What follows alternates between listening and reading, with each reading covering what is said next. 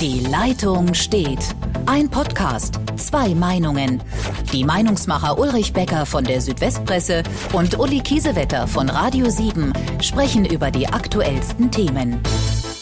Herzlich willkommen zu unserem Podcast Die Leitung steht. Wir sind auch heute zu dritt, aber nicht in der Normalbesetzung. Hendrik Groth, der hat eine große Familienfeier, der entschuldigt sich, aber dafür haben wir einen Gast da, Marcel Emmerich, Bundestagsabgeordneter der Grünen für Ulm und den Alb-Donau-Kreis und er sitzt auch im Innenausschuss und bei den Grünen ist ja im Moment gerade wahnsinnig viel Bewegung drin. Also die Kollegen schreiben da von den Olivgrünen und ähm, seit dem Ukraine-Krieg ähm, gibt's da schon die ein oder andere Belastungsprobe.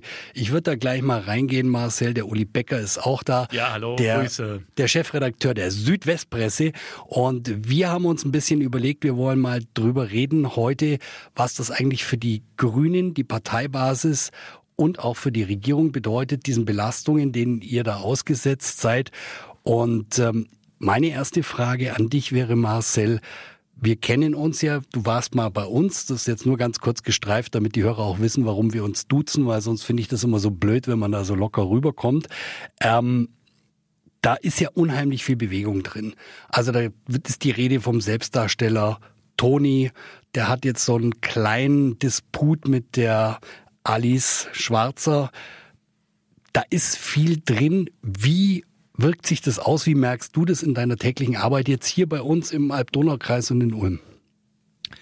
Also man stellt halt fest, oder ich stelle fest, dass man immer mehr Mails bekommt, Zuschriften von Bürgerinnen und Bürgern, die auch in die Richtung gehen, dass sie sagen, ja, es müsste jetzt wieder mehr Diplomatie geben und müsste wieder stärker Gespräche führen.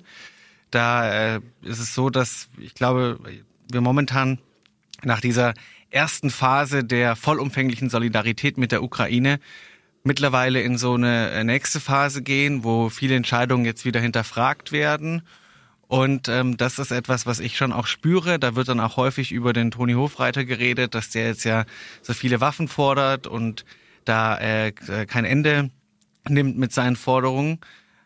Ich sehe das natürlich ein bisschen anders. Ich glaube, dass wir uns diese Entscheidung, was da gerade der richtige Weg ist, überhaupt nicht leicht tun. Also es ist nicht so, dass irgendwer bei uns leichtfertig äh, sich hinstellt und sagt, juhu, wir brauchen endlich, äh, wir können endlich Waffen liefern in die Ukraine. Das ist überhaupt nicht so.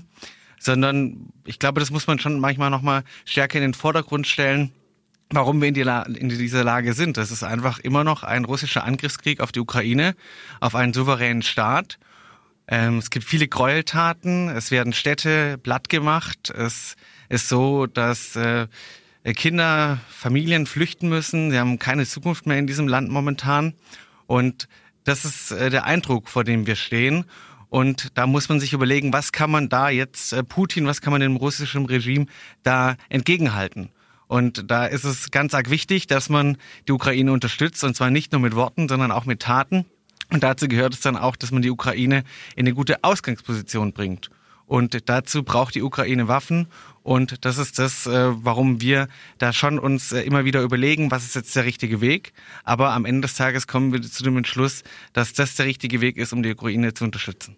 Ich finde es, ähm, also um das direkt mal so, so einzuführen, ich finde es super, dass man so viel Realitätserkenntnis jetzt hat. Und ähm, persönlich bin ich auch der Meinung, dass das der richtige Weg ist.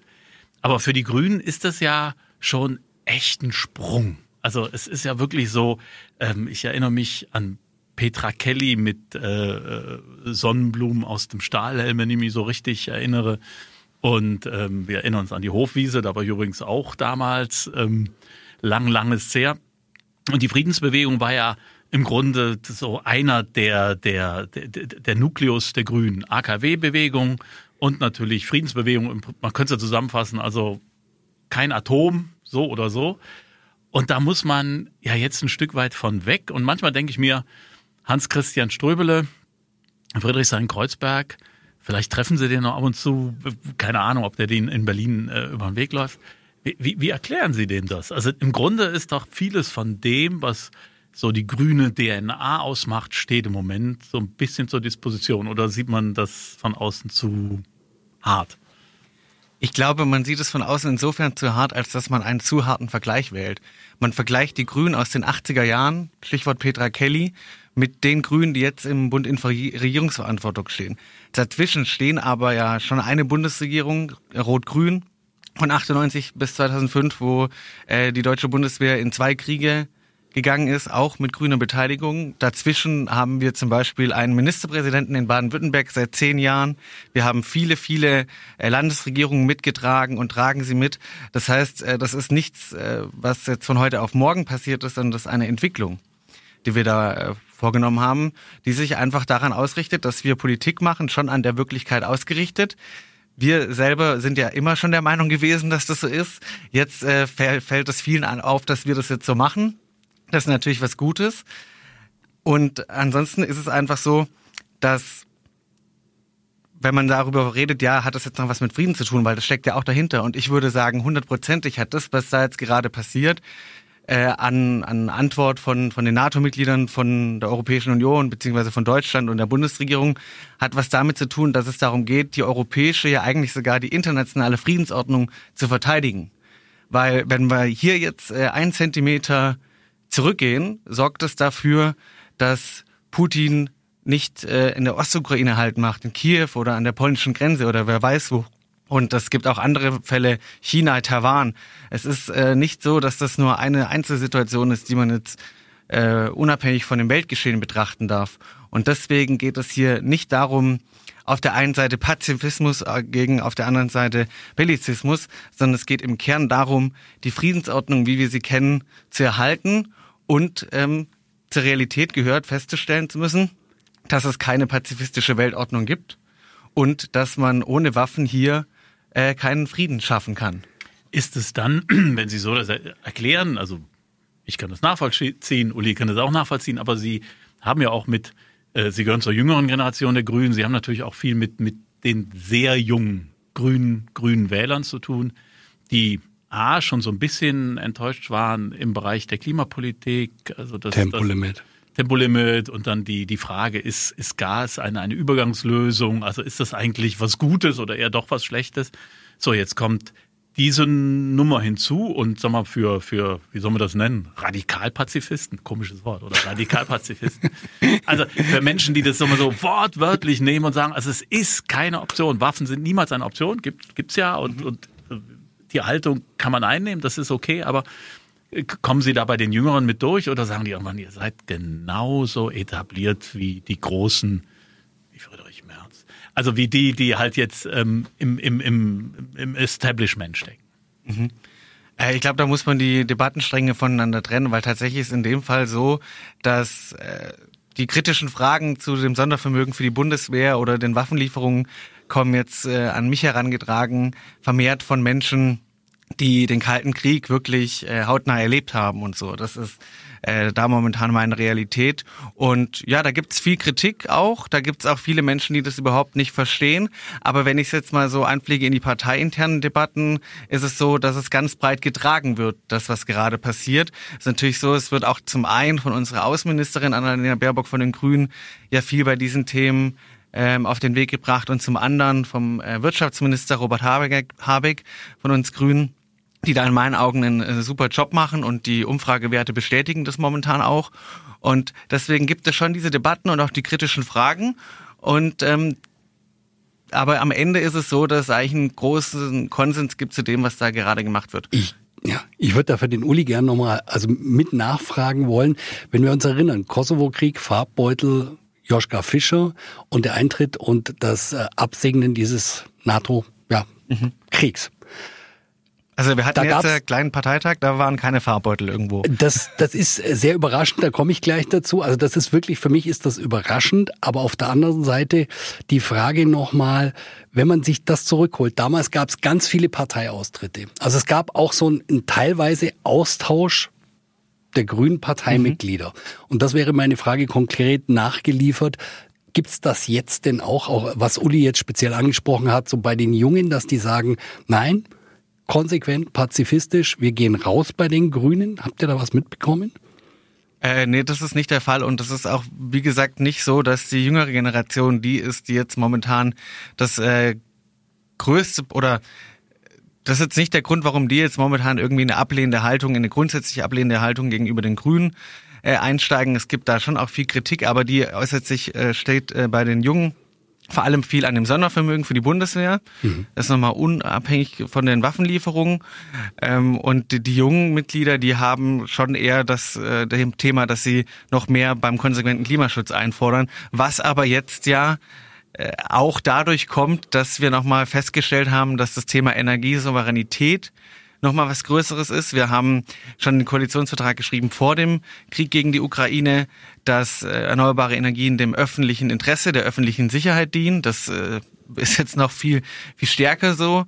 Und da muss man ja auch sagen, die jungen Leute, wo besser auch, also ich fühle mich ja eigentlich noch jung, ich bin 32 Jahre, aber oh, Uni, Uni gilt als wow. jung, gilt als jung, oder? Ja, okay, akzeptiert. Ich kann ja nicht die jungen Leute sagen hier, aber, naja, äh, die, die, die, Mitglieder der Grünen ja. Jugend oder Fridays for Future, ja, genau.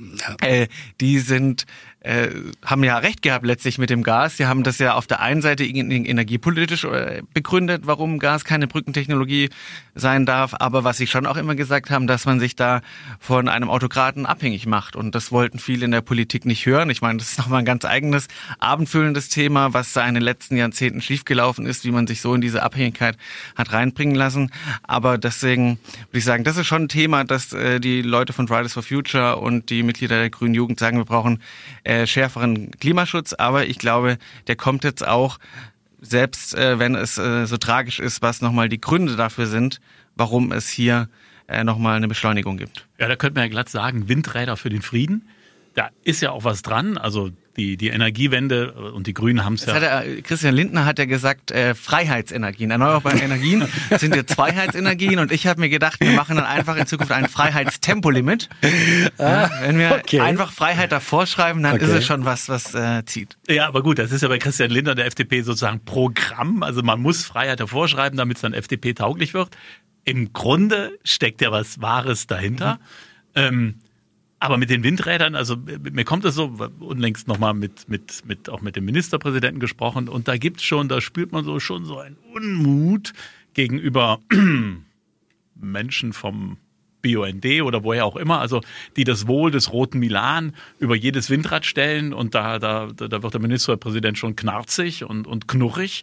Ähm, ist da auch im Moment so ein, so ein komplettes Umdenken. Eigentlich muss man ja sagen, komm auf Teufel, komm raus. Also Söder mit deinem Abstandsgebot in Bayern, ja, leg dich irgendwo anders hin, sondern wir müssen die Dinger jetzt bauen und zwar zügig und nicht mit 800 Tagen Genehmigungspflicht. 800 Tage waren es, glaube ich, pro Windrad im Schnitt.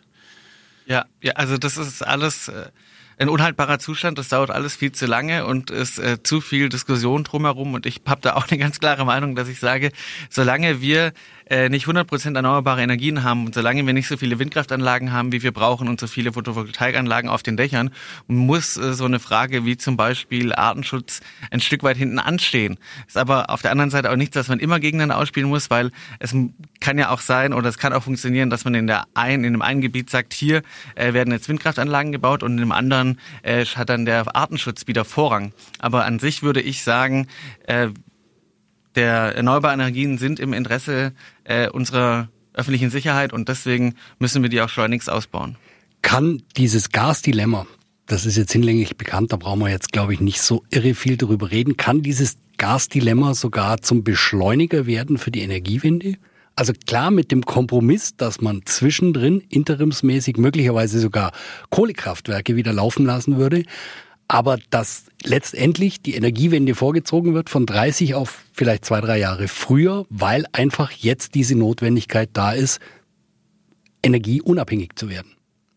Äh, definitiv, das ist jetzt äh, nochmal die Beschleunigung für alles, was wir da eh schon im Koalitionsvertrag drinne hatten. Es gab jetzt ja schon das Osterpaket von Robert Habeck. Es wird nochmal ein Sommerpaket geben mit den ganzen gesetzlichen Grundlagen für diesen Ausbau. Und das wird alles nachgeschärft aufgrund der besonderen Situation jetzt. Ähm, beim Gas äh, ist ja nochmal das große Thema, dass wir beim Wasserstoff viel schneller werden müssen, weil Gas ist, äh, ohne jetzt hier in fachliche Details einsteigen zu wollen, äh, in vielen ähm, ja, Industrieprozessen äh, eigentlich unabdingbar. Das kann nur durch grünen Wasserstoff äh, eigentlich aufgefangen werden. Und da müssen wir noch viel schneller rein. Und diese ganzen Fragestellungen, die äh, bringen uns jetzt äh, da unter Druck. Aber Druck tut in der Politik ja auch immer gut. Druck ist auch ein gutes Stichwort. Es ist ja ein gewisser Druck auf die, auf das Ende der, Laufzeiten der AKWs gekommen. Jetzt ab von allen praktischen Problemen. Also geht das, ist das rechtlich möglich und so weiter. Ähm, drei laufen noch und die könnten zumindest für einen Übergang ein bisschen Entspannung schaffen. Würden Sie persönlich als grüner Bundestagsabgeordneter sagen, ja, es wäre eine Option, vielleicht drei Jahre dran zu hängen? Jetzt mal nur ins, ins Unreine gesprochen. Also äh, der Minister und auch die zuständige Ministerin, die haben das ja überprüft und sind zu dem Ergebnis gekommen, dass das keinen Sinn macht. Ähm, viel mehr kenne ich mich damit auch gar nicht aus. Äh, ich glaube, dass man in so einer Situation, wie wir sie jetzt haben, immer alles nochmal überprüfen muss, alles nochmal in Frage stellen muss. Und dann müssen die zuständigen Leute da zu einem Urteil kommen. Das bin jetzt in dem Fall nicht ich der zu diesem Urteil kommen muss. Aber Sie haben eine Meinung, also das hoffe ich zumindest. ja, also ich, ich, ich finde es schwierig jetzt in einer Situation, wo wir Schreckensnachrichten aus äh, der Ukraine bekommen haben, dass russische Truppen irgendwie Atomkraftwerke eingenommen hätten, darüber zu reden, dass wir äh, in Deutschland die Atomkraftwerke verlängern. Das hat jetzt weniger eine energiepolitische Begründung, aber äh, es ist eine sicherheitspolitische Begründung. Und da wir ja momentan alles in Frage stellen müssen, aber auch mit allem rechnen müssen, gehört es auch dazu, eine Vorsorge in diese Richtung bei Atomkraftwerken zu äh, zu ähm, ja zu unternehmen und ähm, wir Grüne sind ja offenkundig dazu bereit, auch uns äh, unsere und unsere Grundwerte äh, zu hinterfragen, an die Realität anzupassen und dazu gehört dann auch sowas. Deswegen äh, sagen wir auch, okay, bei den Kohlekraftwerken, da brauchen wir wahrscheinlich noch ein paar Jahre länger die Reserven, um äh, ja diesen äh, schnelleren Umstieg äh, umzusetzen. Aber da ist doch was passiert bei den Grünen. Also wenn ich jetzt einfach mal bedenke, und ich glaube, die Notwendigkeit muss man jetzt nicht so groß diskutieren. Aber wenn wir jetzt mal nehmen, und ich will jetzt mal weg von diesem Knicks von Katar, also vielleicht waren das auch nur landesübliche Gepflogenheiten. Das Bild ist jetzt wirklich. Nee, die Kataris sind jetzt unsere Freunde. Ja, ja, so, ja, ja, ja. Halt aber ich meine, ich will jetzt mal weg von diesem Bild, das dann alle irgendwie jetzt in diesem Moment vor Augen haben, sondern hin, vielleicht war es äh, landesübliche Gepflogenheit und auch das, das gehört ja auch so ein bisschen zu der Diskussion dazu. Die Amerikaner haben ja lange versucht, uns ihr Appalachengas, dass sie da rostzuzeln und äh, wo vielleicht die Gefahr besteht, dass die irgendwann auch mal schön zusammensacken. Ähm, da ist doch aber was passiert, dass man sagt, okay, russisches Gas, no-go, aber Katar und Appalachengas ist okay. Was ist da passiert in der Grünen Partei? Also bei uns ist da relativ wenig passiert. Es ist einfach passiert, dass Putin innerhalb der innerhalb auf, auf dem europäischen Planeten, äh, auf dem europäischen Kontinenten, auf dem europäischen Kontinenten. Kann man auch so sehen, manchmal. Manchmal ist das so. Manche sehen das so vielleicht. auf dem auf dem europäischen Kontinenten äh, einen Angriffskrieg verübt hat ja. und wir da fragen mussten, wollen wir mit so jemandem noch Geschäfte machen? Und das heißt nicht, dass wir damit einverstanden sind, wie äh, die Menschenrechte in Katar äh, mit Füßen getreten werden. Und diese ganze Diskussion um die Fußball-WM ist deswegen, auch wenn der DFB das hofft, deswegen noch nicht beendet. Aber in dem Fall ist dann die Strategie ist völlig nachvollziehbar, weil einfach Realpolitik. Aber da ist die Strategie dann, den, den Teufel mit dem Belzebub auszutreiben, ist okay und man schluckt dann so eine Kröte. Und was mich eben wundert, das meinte ich mit der Frage, dass das so geordnet, so geschlossen und so ruhig bei den Grünen läuft und eigentlich äh, für einen guten Job der Parteiführung spricht, oder? Ja, oder dass die Grünen als Partei gar nicht so schlimm sind, wie manche immer denken. okay. Äh, manchmal, manchmal dann doch schon. Also so. also das, davon kann mich ja keiner abbringen, dass die Grünen dann doch ab und zu so was Belehrendes hatten. Also, aber wir wollen jetzt nicht ganz alte Kamellen kann man, rausholen. Kann man machen. Äh, wir wollen nicht ganz alte Kamellen rausholen und ich als alter Grillfreund will auch nicht über den Veggie Day reden. Also, aber das ist das ist eine ganz andere Geschichte. Die liegt auch lange zurück und scheint aus einem anderen Jahrhundert zu sein oder aus einem anderen Zeitalter. Also das ähm, das ist gar nicht der Punkt. Aber Ukraine-Krise, Krieg, ich glaube, da, da sind wir relativ einig. Was mich noch so interessiert, wie auch so eine Partei sich verändert, also weil es ja ähm, wahnsinnig spannend ist, wenn ich jetzt das ZDF-Politbarometer sehe, dann gucke ich so auf die Reihenfolge der beliebtesten Politiker, dann kommt da vorne Robert Habeck, also keiner kann es wie Robert erklären, also das ist jetzt negativ schwurbeln, positiv, der ist einfach ein Erklärer, das finde ich schon so.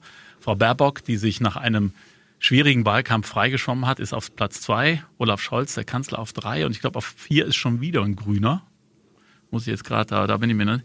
Aber wie, das, da muss man sich doch als Grüner manchmal die Augen reiben und sagen, wir waren früher so, ah ja, beliebt. Also die viele Deutsche denken, huiuiui, das sind aber böse Buben und Mädchen, die uns irgendwas vorschreiben wollen, so wie ich jetzt gerade das erklärt habe. Ähm, und plötzlich hat man den beliebtesten Politiker der Republik. Auch das ist doch, ist das, empfindet man das als angenehm oder sagt man, Mensch, wir sind ja gar nicht mehr die grünen, widerborstigen, Widerspruch erzeugenden äh, Parteigänger? Also was ich äh, für mich gesagt habe, oh, guck mal an, der Umfrageweltmeister ist wieder da. Weil, ähm, ja, er, meine, er kann, er ist schon, also er ist ein Phänomen. Also ich habe mal einen, einen, einen Mitgast, einen Mitgast ähm, aus einer Talkshow äh, gehört, der gesagt hat, wissen Sie, Herr Becker, keiner kann so schön schwurbeln wie Robert, deshalb haben wir keine Chance. Ich, ich meinte jetzt der Umfrageweltmeister in dem Sinne, dass wir schon häufiger gute Umfrage- und Zustimmungsraten hatten zwischen den Wahlen. Ach so, ja. Das, ja. Also, Und kurz vorher ging es dann. Genau, also wir hatten ja ein halbes Jahr vor der Bundestagswahl letztes Jahr hatte auch Annalena Baerbock sehr gute Zustimmungsraten. Wir als Partei waren da wirklich äh, haben das Kanzleramt schon gesehen, ja, ähm, beziehungsweise das Kanzlerinnenamt in dem Fall. Und auch früher hatten wir schon mal die Situation, dass es hieß, wer wird Kanzlerkandidat? Da war noch Jürgen Trittin Fraktionsvorsitzender. Also es gab schon ein paar Mal. Deswegen sage ich, der Umfrageweltmeister ist da und äh, ob ich da jetzt mich daran störe, dass äh, wir da irgendwie glatt, rum, glatt drüber kommen oder nicht. Ich glaube, es wird auch wieder Zeiten äh, geben, wo darüber diskutiert wird, äh, sind die Grünen jetzt noch äh, nah genug an der Realität oder regierungsfähig. Das sind ja auch immer Sachen im Wellen, das brauche ich so Medienprofis auch nicht sagen, dass sowas einfach immer passiert und auch bei den Bürgerinnen und Bürgern. Für uns ist einfach wichtig, dass das, was wir jetzt machen, ähm, dass das Hand und Fuß hat. Das hat's momentan. Ich glaube, das wird auch so bleiben, dass unsere Ministerinnen und Minister, unsere Fraktion, unsere Partei da einfach wirklich verantwortungsbewusst an den Themen arbeitet. Und dann werden wir da schon auch in irgendeiner Form bei der nächsten Wahl wieder die Ernte einfahren. Wenn das, was wir uns vorgenommen natürlich haben, natürlich auch alles wirklich so in die Tat umgesetzt wird, dass die Menschen auch draußen was davon haben. Wir versuchen ja hier auch ein bisschen Nutzwert mit rüberzubringen. Ehrliche Frage an dich und bitte, bitte nicht schwindeln. Wie warm ist es bei euch in der Wohnung? Bei mir in der Wohnung, ähm, Jetzt nicht sagen, Ja, ich bin ja. in Berlin und es Nein, ist nein. 18 Grad, sondern nein, wie warm ist, wenn ihr zwei zu Hause seid? Ich glaube, mit deiner Partnerin, wie warm ist es bei euch? äh, so 21,5 Grad. Okay. Schon. Ja, Das könnte ist- kälter sein, wenn man jetzt sagt, Ja, äh, können, Putin können wir uns alle, also ich, nerven. ich, geb, ich gestehe, könnten wir uns auch öfters mal einen dicken Pulli anziehen, aber auch 21,5 Durchschnittstemperatur, ne? Ja, wobei das äh, im Wohnzimmer, ja, im Schlafzimmer und in der Küche und so, da ist deutlich kälter, aber im Wohnzimmer, ähm, Ich komme gleich zu deinem äh, Anti-Putin-Kit, wo wir sagen können, was können wir denn alle jetzt tun? Was ich so ein bisschen nicht ich vermisst habe, sondern was ich mir eigentlich frage, weil das ploppt ja dauernd jetzt irgendwo auf, vom Tempolimit über 20 Grad zu Hause, Pulli anziehen etc., 100 fahren, was auch immer. Was wären denn jetzt so, du bist viel mit diesen Themen beschäftigt, wenn wir mal so drei oder fünf Dinge raussuchen, die wir tun können. Also sagen wir mal 20 Grad statt 23 Grad zu Hause und kein T-Shirt mehr an, sondern gleich ein Pullover. Wäre ein Ding. Was könnten wir noch alles machen? Gut, man muss natürlich sagen, mittlerweile ist es so warm, dass man nicht mehr mit dem Pulli da Ja, ist, gut, der nächste Winter kommt bestimmt, das merken wir spätestens dann, wenn kein Gas mehr aus Russland kommt. Also aber, sagen wir mal nicht länger als fünf Minuten duschen. Okay, Äh, okay, gut, Genau. okay. Äh, nicht so lang äh, duschen. Äh, Ja. Man kann auch äh, bei der äh, nicht, so- nicht so lang duschen zum Beispiel. Ähm, häufiger überlegen, kann ich nicht aufs Fahrrad nehmen. Mhm. Ähm, das ist natürlich ein wichtiger Punkt. Und auch jede Bahnfahrt ist etwas, das Putin nervt. Okay, das ist schön. Was, was schätzt du Und denn? Tempolimit? Also, oder, Ja. also, also, oder freiwillig? Ja, Tempolimit natürlich auch. Das habe ich jetzt vergessen. Das Aber ist, da, äh, da habe ich jetzt, ich habe noch so ein bisschen rumtelefoniert und nochmal nachgefragt, da habe ich so gehört, dass das jetzt eher zu zugunsten Versorgungssicherheit, Energie und jetzt natürlich erstmal klar voll im Zentrum äh, Krieg in der Ukraine, dass das Tempolimit gerade so ein bisschen beerdigt worden ist, weil man es halt nach wie vor gegen SPD und FDP nicht durchkriegt.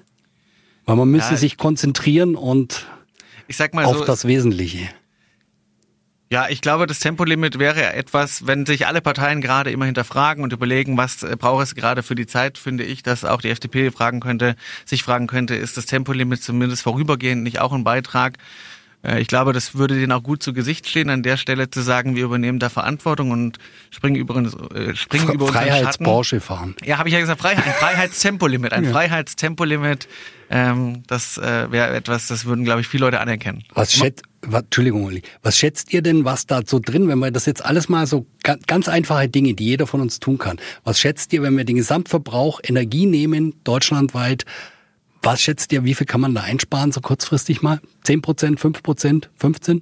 Oh, da bin ich, äh, bin ich nicht äh, der richtige Ansprechpartner. Ich habe da keine äh, genaue Zahl im Kopf. Ähm, ich weiß, dass man mit dem Tempolimit äh, hunderte tausend Tonnen äh, Öl einsparen könnte. Das ist äh, ein, großer, großer Beitrag schon mal an der Stelle.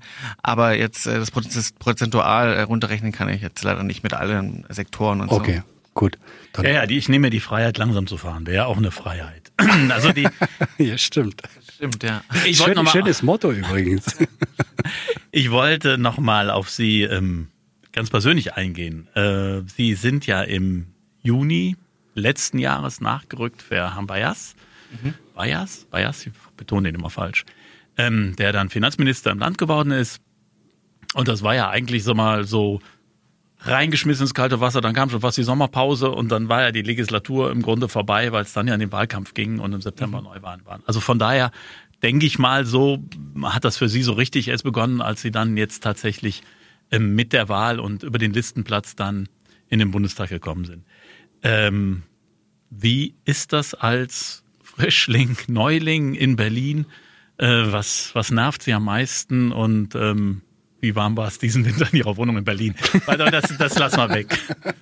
Also in der Berliner Wohnung ist es tendenziell immer eher kälter, weil ich bin da A weniger und die ersten zwei Tage muss es dann eh immer aufheizen, weil wenn ich gehe, mache ich die Heizung natürlich aus und wenn ich wiederkomme, wieder an. Also ja, klar. Ja, aber ähm, genau. Nee, ansonsten, also das Nachrücken an sich, das war so ein kleiner Schnupperkurs in den Bundestag, so eine Art Bogi-Praktikum, waren ja nur noch zwei Sitzungswochen und ansonsten äh, war es jetzt ein großer Vorteil, dass ich schon die Räume hatte, mein Büro hatte und jetzt ist es so, dass ich sagen muss, dass ich mir ja die ein oder andere, äh, das eine oder andere Gremium, die ein oder andere Debatte manchmal zielführender wünschen würde äh, und nicht so denken würde danach, ach, in den zwei Stunden hätte man auch was anderes machen können. Aber äh, man muss auch sagen, es geht jetzt auch erst nach und nach richtig los. Also wir wurden da natürlich auch durch äh, den, den Krieg gegen die Ukraine in eine ganz neue Situation gebracht. Das heißt, viele Projekte, die angelaufen waren, wurden erstmal gestoppt. Und jetzt geht es dann nach und nach darum, dass wir den Koalitionsvertrag Schritt für Schritt in, äh, umsetzen. Das heißt, jetzt finden Gespräche statt zwischen den Koalitionsfraktionen und äh, zwischen den Ministerien, was äh, wer wer interpretiert welchen Satz im Koalitionsvertrag wie ähm, damit man da dann nochmal äh, neue Verhandlungen führen kann quasi und äh, dann jetzt nach und nach einfach die Sachen wirklich umsetzen. Das ist etwas, das fängt jetzt an und das überwiegt dann auch wirklich im Vergleich zu den Sachen, wo man manchmal denkt, Mann, das war jetzt aber nicht unbedingt nötig. Und was nervt am meisten und was sagen Sie ist am faszinierendsten? Mm, also am meisten nervt es wirklich, dass man sich auch manchmal innerhalb der Fraktion ein bisschen so äh, die, die Ellenbogen ausfahren muss. Das nervt. Und ähm, am, am besten war die Frage? Am, also, also am faszinierendsten, am, am unerwartetsten oder was, wo man sagt, das ist wirklich, jetzt bist du im, im Machtzentrum dieses Landes angekommen. Ja, also was ähm, einfach faszinierend ist, ist dann auf der anderen Seite, wie, wie ernsthaft schon auch in dem Plenum dann im, im Bundestag selber um die verschiedenen Argumente gerungen wird. Und ähm, dass es ähm, sehr leicht ist, auch selber mal mit den Ministerinnen und Ministern da wirklich ins Gespräch zu kommen. Äh, ich bin da jetzt noch nicht ins Gespräch gekommen, aber als äh, Olaf Scholz zum Kanzler gewählt wurde, bin ich ihm hinterhergerannt, um ein Selfie zu bekommen. Ähm, hat dann auch gerade so noch geklappt und er meinte dann, als ich vor ihm stand mit dem mit dem Handy, meinte er, ich muss jetzt aber gehen. Er musste dann nämlich zum Bundespräsidenten und dann habe ich einfach die Kamera genommen, Foto draufgehalten und er musste mit mir auf Selfie, konnte sich nicht wehren. Dann stehen, oder äh, wolltest du gerade? Also, nee, nee. Naja, also dann stehen auch noch andere große Entscheidungen an und da wollte ich auch nochmal drauf eingehen. Am 14. Mai ist es, glaube ich, werden sie vermutlich gegen 17 Uhr, 17.15 Uhr an einem Platz in Stuttgart sein, wenn ich das so richtig gelesen habe. Da haben sie eine Dauerkarte. Ja, ja. Und da ist das letzte Heimspiel, lustigerweise gegen den 1. FC Köln. Dazu muss ich jetzt nicht sagen, weil wissen ja die meisten, dass ich nicht aus Ulm, sondern aus Köln komme. Äh, aber ich gönn's den Stuttgartern. Also, was, was sind Ihre Gefühle und Ihre Prognose für diesen Samstag, 14. Mai, sagen wir mal 17 Uhr, noch eine Viertelstunde zu spielen?